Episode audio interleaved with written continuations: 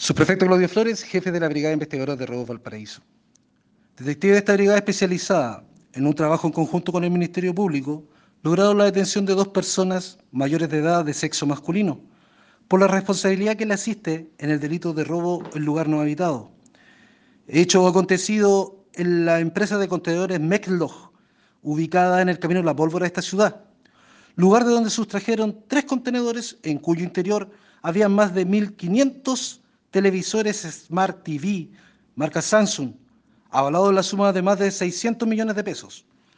Oficiales de esta brigada investigadora de robos Valparaíso, conforme al trabajo de las primeras diligencias, análisis de información criminal, levantamiento de evidencia, obtención de cámaras de seguridad, entrevistas de testigos, inspección ocular del sitio suceso, lograron establecer que para efectuar la comisión de este delito, dos de los cuatro guardias externos de seguridad se encontraban coludidos con los sujetos desconocidos.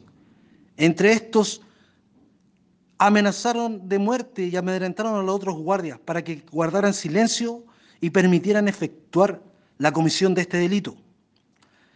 El Ministerio Público instruyó que ambos, ambos guardias de seguridad pasaran a control de detención para ser formalizados por el delito correspondiente.